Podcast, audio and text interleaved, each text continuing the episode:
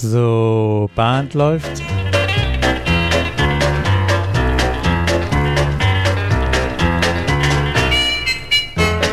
Welcome to the Caller Lounge. I am Martin Kuhl from Baden-Baden. And I am Peter Hüfelmeier from Kiel, and we want to welcome you to episode number 23. Oh, Peter, this is English again. Yeah, and there's a reason for this. yeah, the reason is, uh, let me say it this way, is a breath of fresh air at the Caller Lab home office. Uh, now, I am not a Caller Lab member, and, and so the question is, how can I say that? Um, because and, of the uh, new world in the year 21.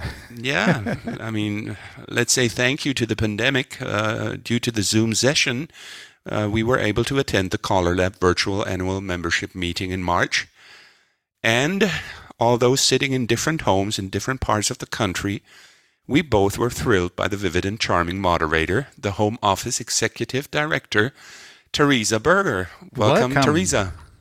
Hey, thank you guys. I remember sitting in my basement uh, and you came on, and it was like uh, like you lit up the room, and we enjoyed it very much. So, uh, oh, well, glad to hear that. and a, and a very well prepared membership meeting. Yes, uh, it was.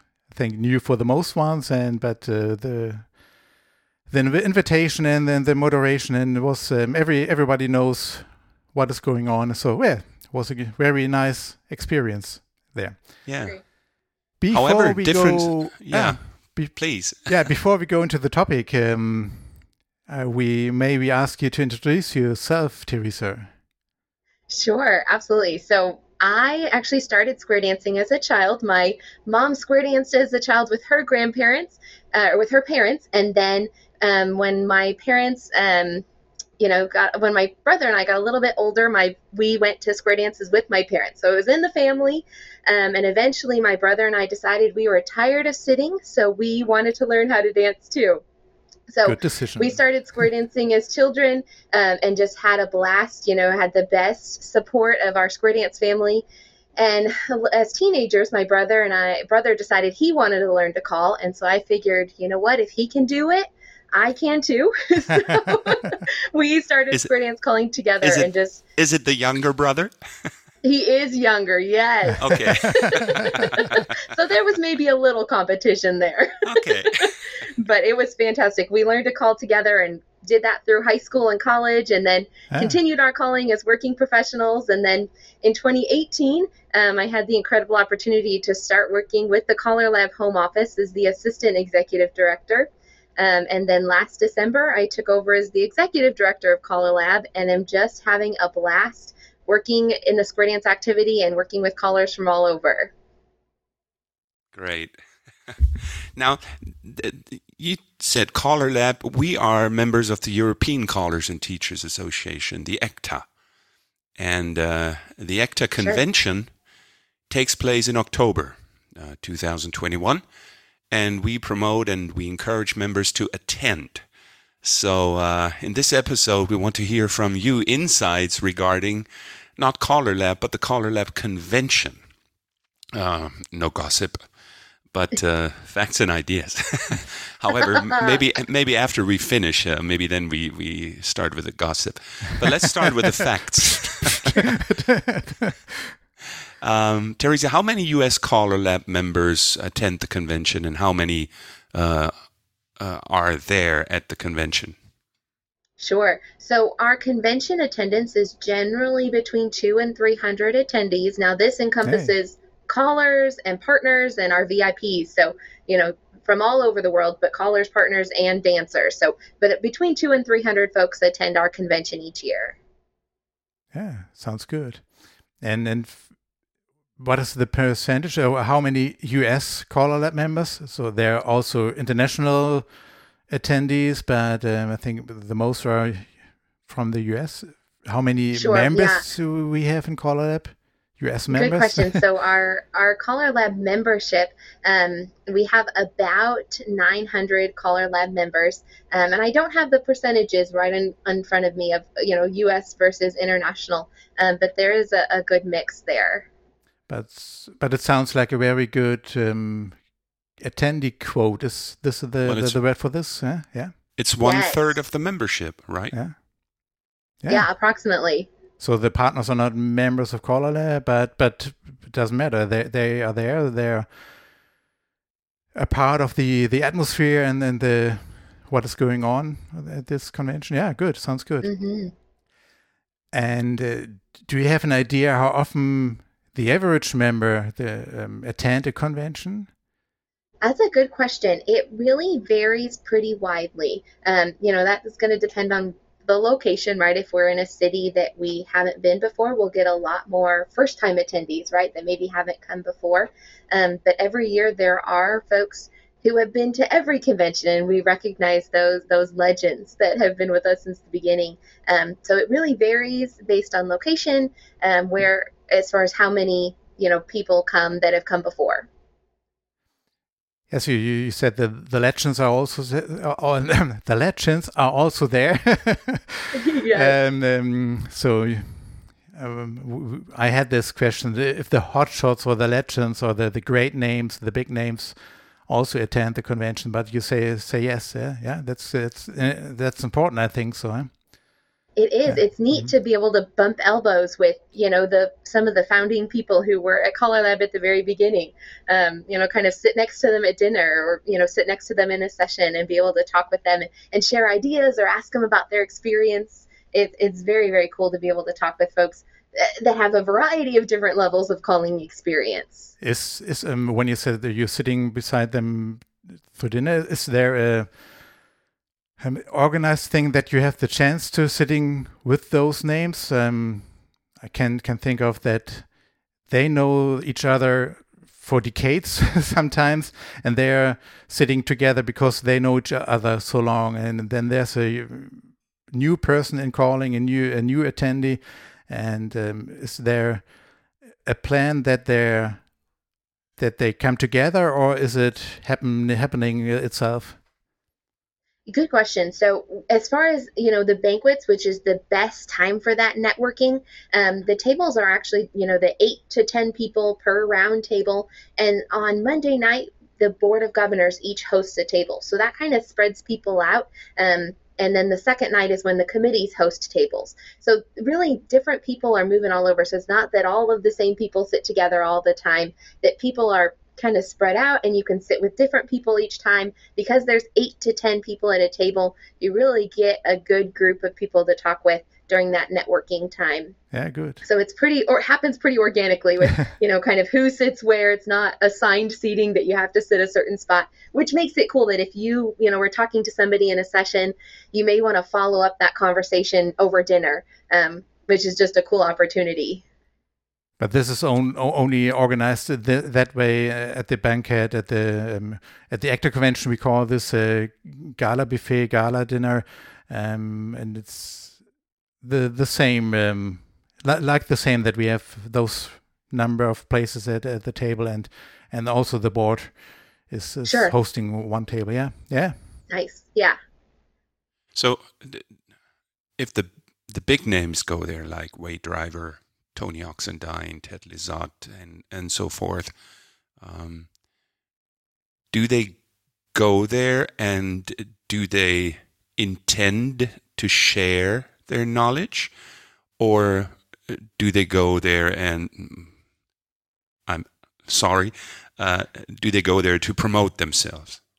Sure, good question. So, you know, Caller Lab, the the goal is a to be a professional development opportunity, right? And so the convention is for networking. So obviously, con- callers are meeting other callers, and the dancers that attend are meeting callers.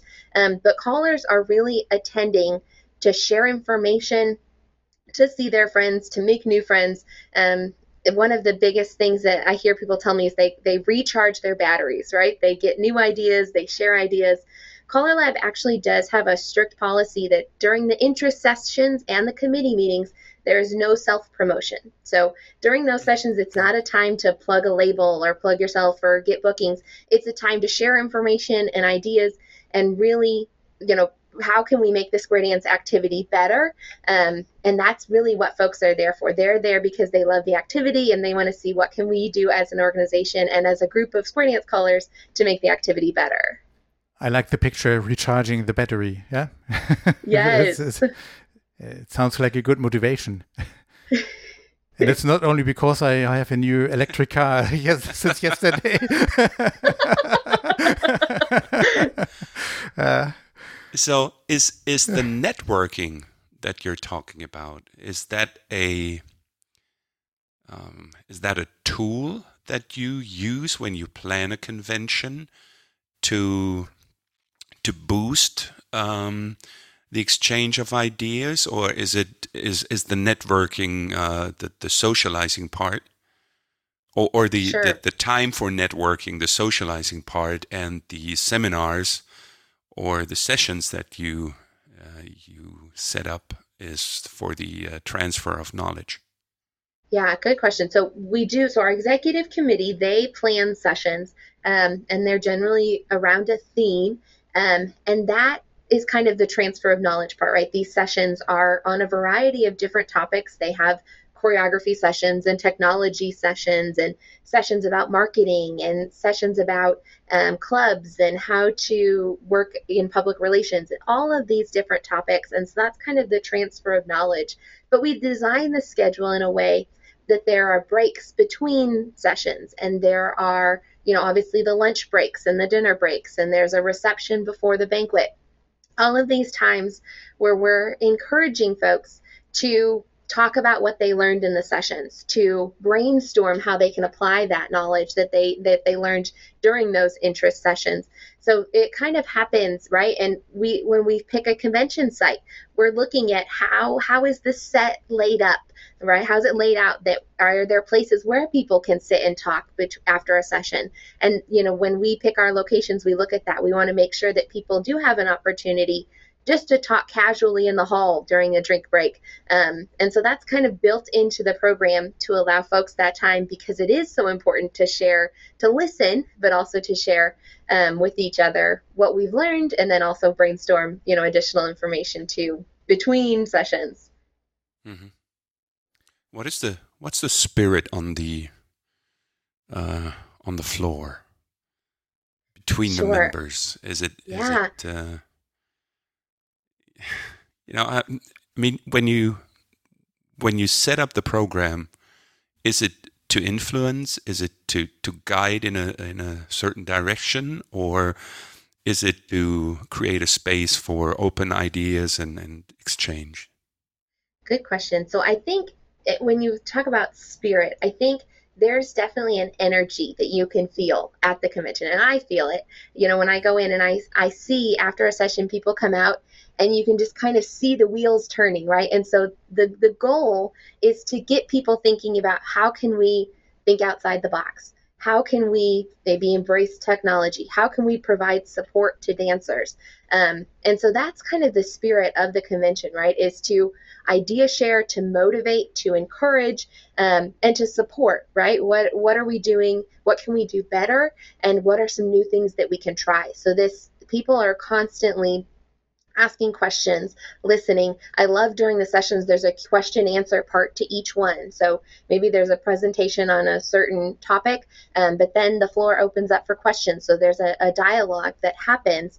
Um, and it's so encouraging to see and just to see those wheels turning and kind of be a sponge on the side to listen and hear everything that's going on, but then to also share my experiences or your experiences of what's happening. So really the the motivation and the encouragement is is the huge part of convention that I, I find as a takeaway. Do you know if, if, if the, the members meet outside of the convention and, and take ideas with them and and um, follow follow up those ideas and talks and, and meet at, at their regional groups or? Yeah, yeah, I you know honestly I know some of our members they actually take the program. We we publish a program right with all of the sessions the descriptions of, of what is being presented, they take that back to their maybe their regional caller association and they say, you know, I attended this session and I bought I bought a copy of the recording. We can listen to it together and then have our own session. And I, you know, know folks do that and I we encourage folks to do that because it's a great way um, to kind of take what you learned at convention and kind of expand that to other people too. And we, we definitely encourage folks to continue the conversations, not just the week of the convention, but Yeah. throughout the whole year. Uh, Do you yeah. get a feedback from them?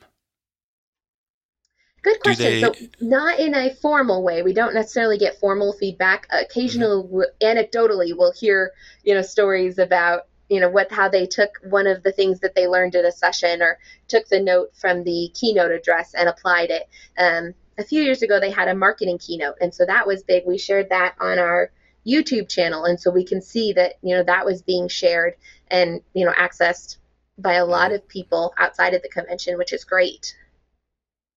hmm So regarding the future, what is what is Caller Labs um, course idea? um, is, is there a spirit that you can describe? Is it, or, or let's put it another way. Um, I can attend a convention to to experience the the way it has been, the way it always should be. And I can attend a convention and say, I don't want to ruin that. I want maybe move that to a next, to a future. You know, I mean, I mean, I am I am 53 years old. Um, and if I want to do, if I want to move our callers association into the future, the question is, am I am I the right guy to do it? Just by age. Um, now, is is that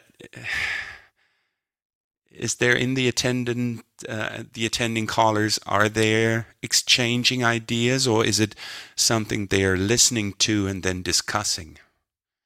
You know, is there is there a flow coming from the membership to your office saying these are the questions we have, these are the the, the, the topics that we would like to have a seminar on? Good question. So definitely, even after convention, we do a, a survey of attendees to kind of get a feel for how did it go, right? What are some ways we can improve going forward? Um, but the home office collects year-round suggestions for sessions, um, and our executive committee reviews all of those suggestions um, to see, you know, what is it that folks are interested in. How did the session go last year? Is it something we want to do again? Is do we want to step out and do something new? But really, this idea that you know just because we did it before doesn't mean we have to do it again, kind of thing, is Mhm, is what mhm. we're looking at. Right? We want to think outside the box.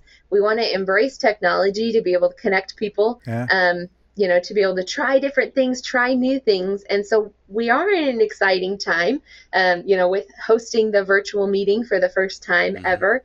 You know, this is a big thing, but we're we're looking at ways how can we embrace technology? How can we provide support in new and creative ways to really think outside the box?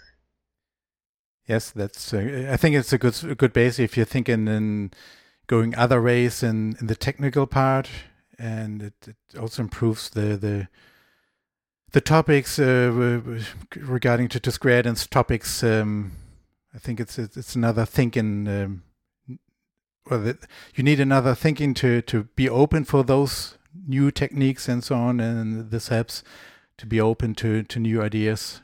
Um, Yeah. and not must always a completely different idea and it's it's only some small steps you, you need to take so yeah and yeah, uh, small small adjustment, yeah. yeah a s- small Yeah. adjustment yeah And, And- those add up. Lots of them together add up to a Yeah. big change. yeah I, I heard an, um, a message um, in in a docu uh, do- in a docu ah, blah, blah, too too many letters in those words uh, in, in a documentation um, that we need a lot of people who are talking positive things. Those need to come together and if they talk positive about things about topics then there's something positive result about this and something positive happens after this. So it's also not only talking with each other and discussing with each other also be having positive attitude and positive way of thinking and not talking about this is the what is going wrong and uh, uh, turn it around and also find the right wording which sounds positive yeah Yeah, I love that. Yeah, Yeah, absolutely. yeah. So, do you always find topics and presenters for conventions? Good question. So our when our executive committee kind of starts the process, they brainstorm really big, right? They come up with a ton mm-hmm. of different ideas. And then, you know, as we find out who's able to attend, who's who's coming to convention, um, then we kind of narrow that down. And so I think, you know, there are some times that we have to rethink which sessions are being presented based on which experts are attending convention. Um, but we have a lot of really, really talented folks that that attend the convention that can provide um, you know education on a variety of topics. So I think there's a pretty good diverse group. Um, and you know, not to say that sometimes scheduling we have to rethink how we do things, but generally there's there's a lot of our members have a lot of expertise. So it's it's great to be able to learn from that. But if if they have an idea and they are no expert, yeah, are they hurt? Absolutely. So we uh, not heard, offer, but heard. I mean, do you? is somebody yeah. listening? That's what I was trying to say. Sure. Well, so we do offer the birds of a feather sessions, and this is kind of a, a time for a breakout, um, where members, if they maybe have a particular topic of interest or they want to meet with a certain group, they can host a birds of a feather session, and these are open to any convention attendee um, that they can host a, a, a, birds of a feather session on any topic that they like, and then we'll put that in the schedule. Um, and so that's kind of a place for maybe things that are aren't included in the program, or maybe something a member sees that hey, it didn't make it in the program this year, but we still want to chat about this specific topic. And those kind of happen, um, you know, naturally that people kind of join together and host birds of a feather sessions on a variety of topics and it's a cool way to kind of get a different perspective too. Um, and you know a great way for members to to get involved and host that kind of thing. That's good to hear. Yeah. great. It's a good idea to have a planned place in within the program and you don't yeah. have to, to discuss uh, if you want to do and invite them or not. So that's a good point. Yeah, and you hmm. know we have the times built into the schedule, and we have the rooms built in, so it's available if folks want to use it. Sometimes we have you know one or two. Sometimes we have five or six that you know groups that want to get together and meet on over the course of the week. But it's yeah, it's a great. I've been to several, and just really cool to see the sharing of ideas that happens during that time. Yeah, if you want, if if you can, um, can you describe it in one or two or, or two and a half sentence, sentences, uh, what is the benefit for a member um, to visit a convention? Sure. So I think we used the phrase earlier, recharging your batteries. So yeah. this is giving you an opportunity to kind of get that little bit of maybe new perspective, new ideas. Um, it's a great time to come and listen, but then also to share, you know, what's going on in your area on a variety of topics, right? Choreography, marketing, club relations, technology, all of these things are ways that we can kind of build our toolbox. Um, and that's really what you get at convention is, is this recharge. Yeah. I still love this picture. Yeah.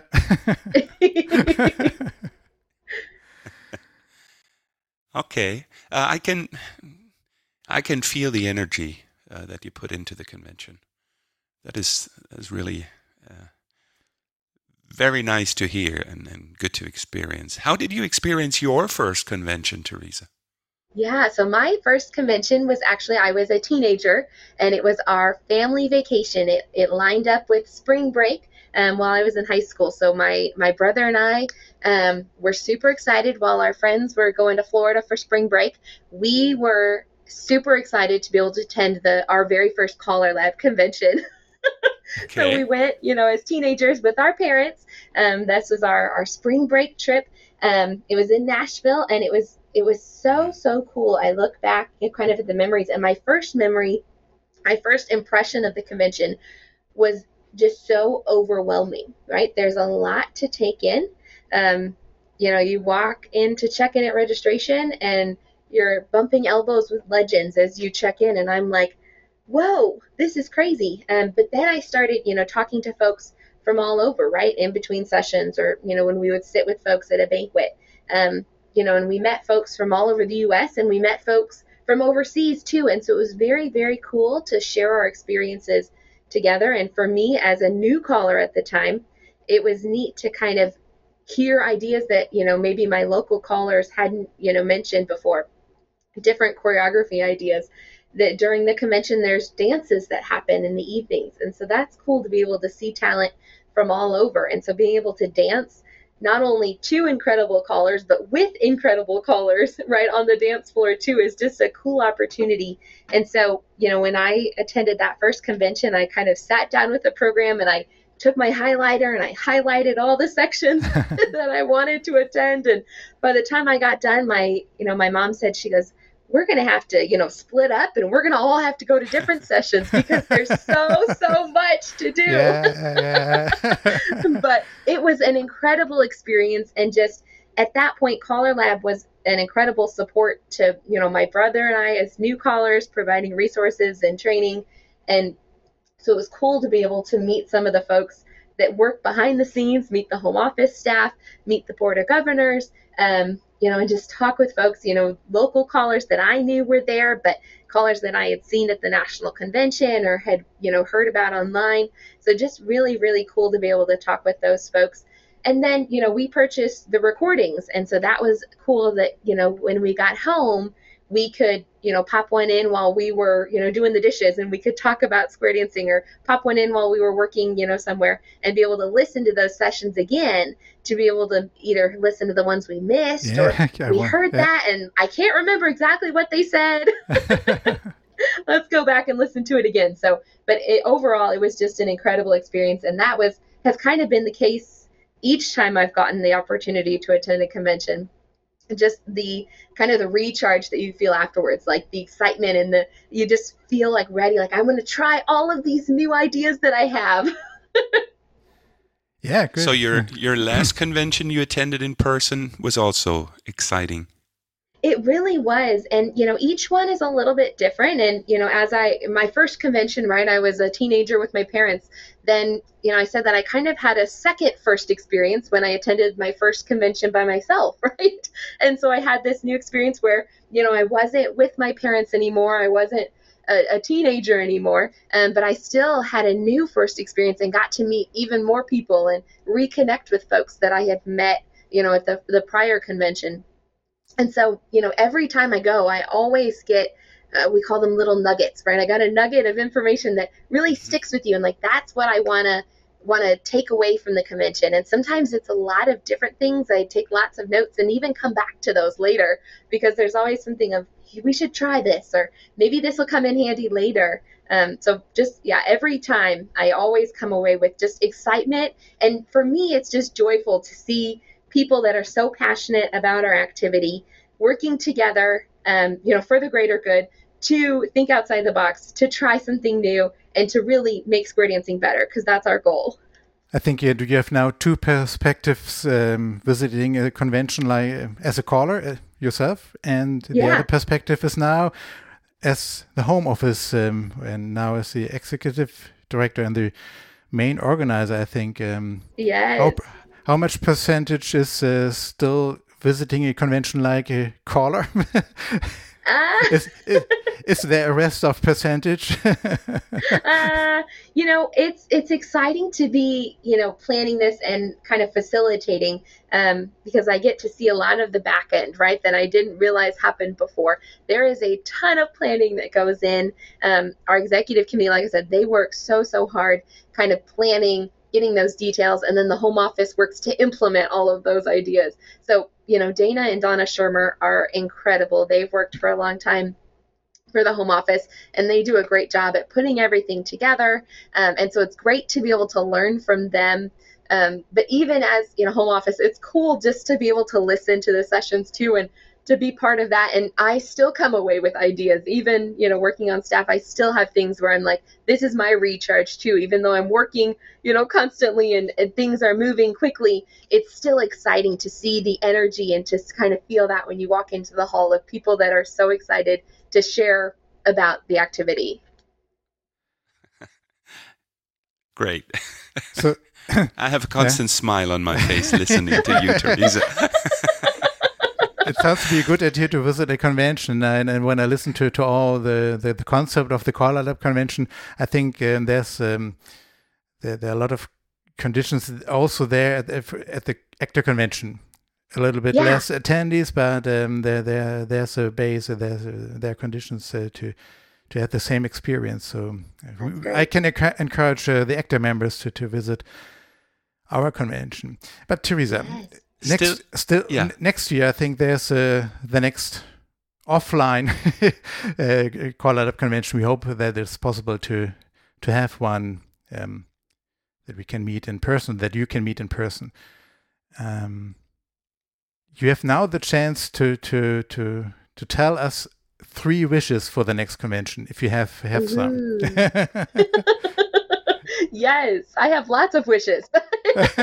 No, so that's a really good question. So I think my first and foremost my wish is that, you know, it will be safe and that the COVID situation will ease and that it will be safe for our members to be able to travel and come see us in Pittsburgh. Um, you know, I know there's still lots of travel restrictions, so we hope that that will be um, resolved and that it will be safe for all of our members to come and see us. So that's my my first and foremost wish. Yeah. Um, my second, I think I would say would be that our attendees have the opportunity and that they really take advantage of the opportunity um, to participate while they're at convention. Um, you know, we talked about the networking opportunities that sometimes it can be a little bit overwhelming, right? When you you see a legend in the hall to go up to someone, um, you know, to take that first step. So I hope that they do take that step to attend those interest sessions and then ask questions, not be, you know, bashful to take advantage of the the networking that's happening, um, you know, to to just make the most of their time. So, you know, take that step and ask the question and go up to people that you haven't met before. Um, get outside of your comfort zone maybe a little bit to meet people. So I hope that would be kind of my second. My third would be just that, you know, people who attend and people who maybe can't attend but that are able to listen to the recordings later, that they do walk away refreshed, walk away excited to try something new. And I hope that, you know, the convention can be kind of a springboard for thinking outside of the box, a spring into trying something new, um, you know, maybe taking that next step as we rebuild the activity, as we restart the activity after kind of a break, that the convention kind of motivates people um, to get moving and to try something new for the activity. good, good wishes. I think good choice. Good well, choice. Gonna, I figure this is like the genie, right? You're yeah. gonna make them yeah. all come true. we make them true. Ah, Peter has the, the, the, body to come out of the bottle. I have the body to. I must stay inside the bottle. I'm thinking about it if I like this picture. well, Teresa, it's been a pleasure. Um, thank you very much for your time. Yeah, thank you so much. And uh, Peter, I think you will join in congratulations to Caller Lab for having you as executive director, Teresa. Um, I do. I do. We look forward hey, to all the, the new ideas and, and the joy you bring. Hey, well, thank you. And hey, thanks for inviting me today. And it's just so much fun to talk with you. And I can just tell that you guys are passionate about the activity. And so thanks for your service to the activity, you know, by promoting technology and, and, and all that you do to keep people connected. That's, it's fantastic. Yeah. Thank, thank you. you.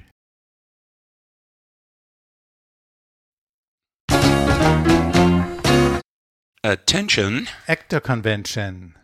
Yeah, ECTA convention. Yeah. Uh, to all our to all our listeners, as we said in the beginning, uh, the upcoming event, the European Callers and Teachers Association's convention, is taking place in October, and we promote it by, uh, well, I, I don't know if that is an English word or not, by teasing uh, the the seminars. So yeah. we've asked the presenters to please submit uh, a short intro or a short summary of of their upcoming seminar, and uh, they today are we want in to, another language. They are in, in another German. language. we leave the American sector now. Yes. so we, we apologize to, uh, to, to all um, American native speaking or English or not German speaking people listening to this episode. So, um, but now we're going. Yeah, we apologize and switch to, to, to German language because our presenters also speaking German in their teasers. So if we, Peter, if we switch, yeah, uh, let's say goodbye to all the uh, the American or the English speaking listeners because we can tell you it won't change until the end. We will finish in, in, in yeah, German. That's right. So thank, thank you very much for listening in and uh, hope to see you. Yes, bye bye. And uh, now switch on my brain. Leg den Schalter um, Peter. ja, genau. Wir kommen, ja genau, wir, wir kommen zu den, noch zu zwei weiteren Seminarliedern. Und äh, der erste Seminarlieder, der hat auch noch ergänzende Worte, weil das ist der, der das Programm auch zusammengeschnitten hat. Und der hat also auch eine Idee dabei bei dem Programmschnitt, davon wird er auch was erzählen. Und ich glaube, wir hören einfach mal bei Guido Haas einmal rein, oder? Sehr gerne. Servus. Ich bin Guido Haas und als Actor Squarence Coordinator organisiere ich das Programm der Actor Convention für Squarence Caller. Wie ich finde, wieder ein interessantes und abwechslungsreiches Programm. Ich bedanke mich bei allen, die an der Actor Convention teilnehmen oder dort Seminare leiten und so dazu beitragen, dass diese Actor Convention wieder eine schöne und interessante Veranstaltung wird. Als Oberthema habe ich gewählt, jenseits der Listen oder auf Englisch Beyond the Lists. Im Grunde geht es darum, was von dem, was wir unterrichten und auch manchmal unterrichten müssen oder wollen, nicht im Tanzprogramm steht. Also, deine Tänze auf das nächste Programm vorzubereiten, einen Call aus einem anderen Programm oder einen Call, der zurzeit in keinem Programm enthalten ist, einzusetzen, um die Fähigkeiten deiner Tänze zu stärken, einen bestimmten Call zu tanzen, zum Beispiel Rainbow Stroll, um California Twirl zu trainieren. Die Tänze für ein, zwei Tipps oder einen Abend mit einem längeren Call beispielsweise Texas Star oder Grand Flutter, oder mit einer historischen Singing Call Choreografie und der damaligen Musik zu erfreuen. Das soll unseren Tänzern helfen, sich bei Tanzveranstaltungen oder weiteren Programmen, die sie lernen, sicherer zu fühlen und auch bei Außergewöhnlichem dem jeweiligen Caller folgen zu können. Der größere Teil der Seminare wird sich im weitesten Sinne in diesem Oberthema wiederfinden. Ich selbst habe zwei Seminarbeiträge. Als ersten Programmpunkt nach Registration, Einchecken im Hotel und Zimmerbezug gibt es die Welcome Session mit A Symmetry with a Purpose. Seit Jahren ist die Welcome Session der erste Programmpunkt. Dabei kommen wir vom Reisemodus in den Seminarmodus. Als ersten Punkt gibt es hier ein paar Informationen zur Convention und der Convention-Infrastruktur. Ja, nach dem Abendessen wird vom Vizepräsidenten dem Schirmherrn der Veranstaltungen alles Wesentliche zur ACTA Convention gesagt werden. Wir beginnen jedoch schon einige Stunden vorher und manches ist bereits für die ersten Seminare interessant. Als zweiten Punkt der Welcome Session gibt es etwas Leichtes und Kurzes, das wir einfach einsetzen können. Nur wenige von uns verwenden asymmetrische Choreografie. Diese ist für Tänzer und Caller herausfordernd und wahrscheinlich genau aus diesem Grund wird sie selten eingesetzt. Keine Angst, es gibt keine grundsätzliche Einführung in asymmetrische Choreografie, sondern kurze Sequenzen, die ihren Sinn haben. Denn es gibt die eine oder andere Gelegenheit, bei der asymmetrische Choreografie effektvoll präsentiert werden kann und vielleicht auch sollte. Einige kennen das Modul, mit dem alle Tänze entweder in parallelen Lines oder in Columns mit Blickrichtung zur Bühne aufgestellt werden. Auftritte, bei denen wir Square Dance einem mehr oder weniger interessierten Publikum vorführen, sind eine weitere Möglichkeit. Ich zeige ein einfaches Modul, das ich verwende, mit dem wir dem Publikum unsere Wertschätzung erweisen können. Hier hat asymmetrische Choreografie also einen ganz speziellen definierten Sinn und Zweck, eben Asymmetry with a Purpose. Am Freitag haben wir dieses Jahr wieder einen Block mit zwei 20-Minuten-Seminaren. Das erste dieser beiden Seminare wird von mir gehalten. Zero Modules Revisited. Vor einigen Jahren erhielt ich von einem Caller ein spezielles Zero-Modul. Daraufhin habe ich mir auch andere Zero-Module diesbezüglich angesehen und eine grundlegende Gemeinsamkeit festgestellt. Wir können die Anzahl der verfügbaren Module, das heißt diejenigen Module, die wir uns merken können, das sind bei manchen zwei oder drei, bei anderen 20 oder noch mehr, ohne allzu großen Aufwand vervielfachen. Ein dritter Programmpunkt, den ich leite, ist das Squarens Council Meeting am Convention Samstag ab 11 Uhr und ich hoffe viele Squarens Caller dort zu sehen. Im Laufe der vergangenen zwei Jahre ohne echtes Meeting haben wir einiges an Council Business zu bewältigen. Näheres dazu werde ich in den nächsten Ausgaben der ECTA News schreiben. Ich freue mich darauf, dass ich euch bei der ECTA Convention wieder persönlich treffen kann. kann ich nicht, mich nur anschließen. Wir uns ja, auch, genau, wir uns ja. auch, ja, ja. Ja, Guido, das darf man nicht unterschätzen, was da an Arbeit in so eine Convention reinläuft. Äh, Im Hintergrund, in der Vorbereitung, im, im Denken, was da jetzt das Thema sein könnte. Dass man nicht einfach nur was zusammenbaut, sondern ro genau, ein roter Faden ist dahinter, die Leute ansprechen, ja. Bereitschaft wecken. Ja, das ist auf jeden Fall mal eine mehr Arbeit als am Ende das sichtbar ist, auf jeden Fall. Ja, ja.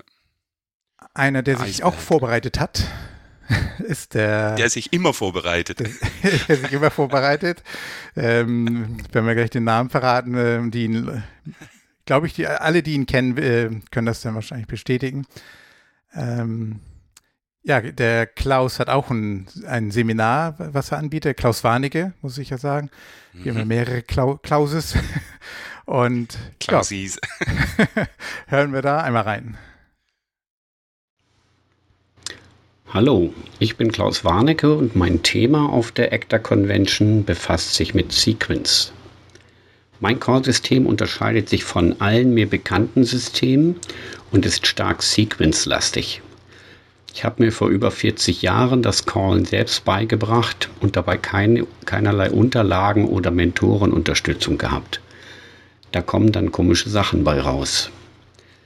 Ende der 90er musste ich wegen einer beruflichen Veränderung für einen meiner Clubs innerhalb weniger Monate Nachwuchscaller ausbilden. Dazu habe ich dann alle mir erreichbaren Call-Unterlagen zusammengesucht, um ihnen etwas an der Hand zu geben. Das hat zwar gut funktioniert, aber es war halt nicht das, was ich selbst anwende.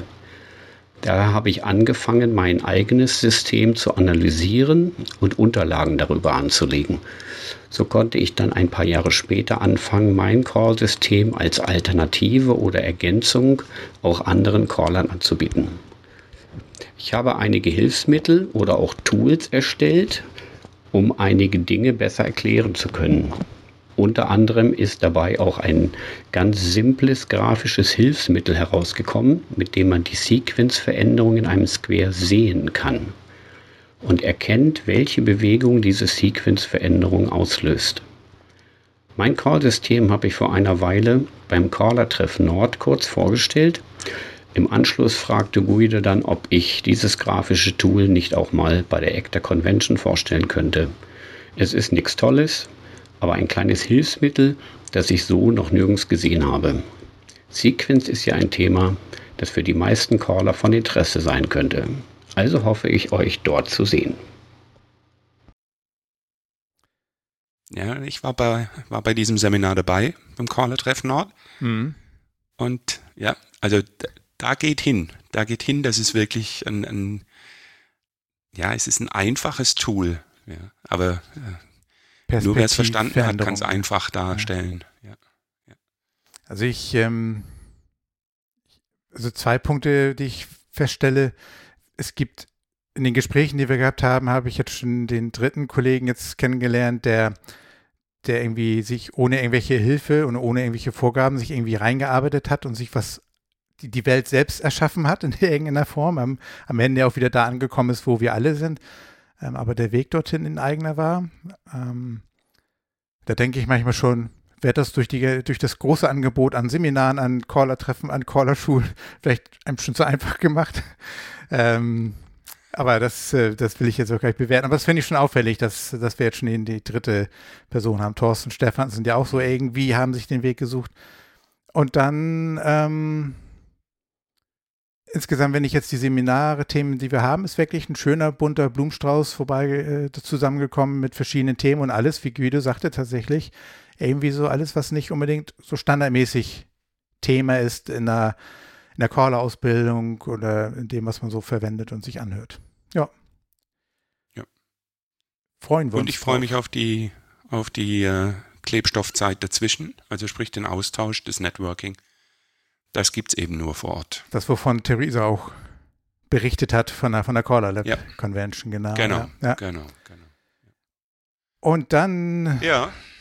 dann haben wir letzte Woche, und die letzte Woche nicht, aber beim letzten Mal in der letzten Epi Episode ähm, so ein bisschen ja über, über deine Herangehensweise gesprochen und dann haben wir ein Beispiel gehabt, oder du hast ja eine Sequenz ähm, präsentiert. Mhm. Dann hat es bei mir angefangen zu rattern. Ich sagte dann, dieses Out aus Outfacing Lines, Normal Arrangement, ähm, Ends Star Through, nee, Entschuldigung, Ends Fold, Star Through California 12, würde ich total charmant finden und auch eine gute Idee. Ähm, du sagtest ja gleich so, hm, hm, hm, hm, hm. in Abgrenzung zu, der, zu, der, zu dem Half Shade Arrangement. Und was ich dann gemacht habe, ich da, das musst du erstmal ausprobieren. Das erzählst du Martin dann nächstes Mal, dass es der ja ganz, ganz toll ist. Ich habe es auch ausprobiert im Live-Betrieb. War auch toll, war gut, war gut tanzbar. Dann habe ich mir es hinterher nochmal genauer angeschaut, habe dann tatsächlich erst im Nachgang in der Analyse festgestellt, hm, also zu wenig Flow ist für, zu wenig Flow ist das für den Endtänzer ja nicht. ich bin nicht bei 450 Grad oder sowas gelandet, weiß ich nicht. Ähm, lässt sich natürlich also mal. Sagen wir mal so. Temporär gut In der Nähe tanzen. von meinem Wohnort ist äh, der Europapark. Da zahlen die Leute viel Geld, um immer im Kreis zu laufen. Guck an. Und bei der Afterparty sind Bier in der Kneipe kostet auch viel Geld, um ein bisschen schummerig ja. zu werden. ähm, ja, also ich, ich bin nach, auf dem Standpunkt, man kann das mal machen, weil zu viel Overflow, wenn man es mal macht, wenn man einem das auch vor allen Dingen auch bewusst ist in dem Moment, ähm, kann man mal machen, wenn man dann im Nachgang eben bewusst den Flow auch mal wieder rausnimmt. Overflow finde ich persönlich immer noch besser als ähm, gegen den Flow. Ähm, aber ich habe das auf jeden Fall nach der Analyse mit dem sich auseinandersetzen, auf jeden Fall kommt das in die Schublade, hm, wenn ganz bewusst und eher dann deine Variante, die ist tatsächlich dann deutlich eleganter und charmanter, ja. Also Half Shade, Outfacing Line, End Star Through. Ach, schon wieder verkehrt. Ends Fold, then Star Through. Ich reich dir die Hand, Peter. Ja. Wir haben ja mit unserem, mit unserem Podcast das Thema Tanzen. Und warum nicht beide Sequenzen nehmen und die Tänzer fragen, wie sich das anfühlt. Ja, ja. ja. Ich meine, dieses Normal Lines, Outfacing, Ends Fold, then Star Through California 12. Ich meine, wenn man mal Disco Fox tanzt, dann kommt dieser Ablauf der Bewegung garantiert auch vor. Aber was machen wir beim Disco-Tanz? Da haben wir schön, lehnen wir uns ein bisschen zurück oder haben Spannung im Arm und, und ähm, wenn man das tanzt, ist es vielleicht auch sogar gar nicht so spürbar, als wenn man das, diese Kombination abgeht, wer weiß. Für mich habe ich noch gedacht, man kann nach dem Star Through, haben wir Lines Facing Out, Forward and Back. Ist auch nochmal eine Variation, die man nicht so häufig sieht. Fühlt sich für die Tänzer anders an, ist immer so ein kleiner Schmunzelmoment und dann California 12, dann nimmt man den Overflow raus und hat sogar dann noch eine Variation mehr. Also man kann auch was draus machen, wenn man das erkannt hat, wo die Baustelle ist. jo. Ich mache mal einen Strich für mich.